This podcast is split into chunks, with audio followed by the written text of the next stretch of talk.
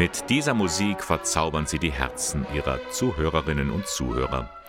Die Jugendlichen der Musikschule der Barenboim Said Stiftung im palästinensischen Ramallah. Diese Schule geht zurück auf den berühmten Dirigenten Daniel Barenboim und den aus Palästina stammenden Literaturwissenschaftler Edward Said. Das Ensemble setzt sich zusammen aus arabischen und israelischen Musikerinnen und Musikern.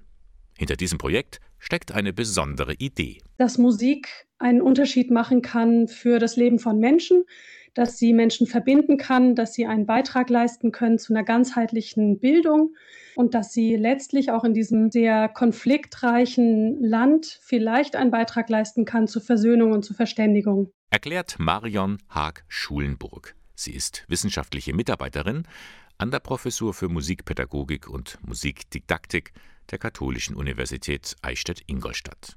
Einige Jahre hatte sie in Palästina an der Musikschule mitarbeiten können. Dabei fiel ihr auf, in dieser Schule geht es vor allem um Perfektion. Die Qualität steht im Vordergrund. Haag Schulenburg wollte aber etwas anderes ausprobieren.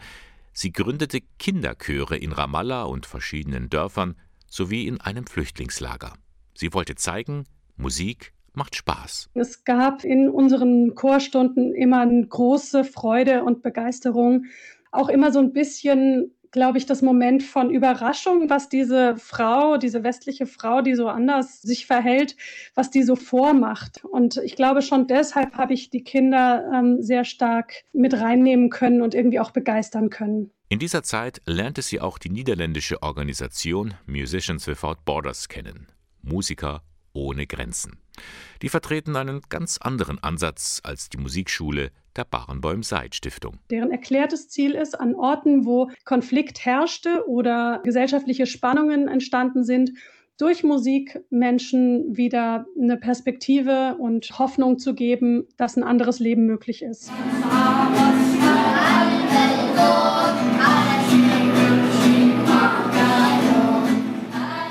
Mit Menschen Musik entstehen lassen, frei von Vorkenntnissen und Fähigkeiten. Das ist das Ziel der sogenannten Community Music. Im Mittelpunkt steht der Gedanke der Inklusion. Dass jeder auch musikalisch seinen Platz finden kann. Jeder darf entlang seiner Fähigkeiten mitmachen.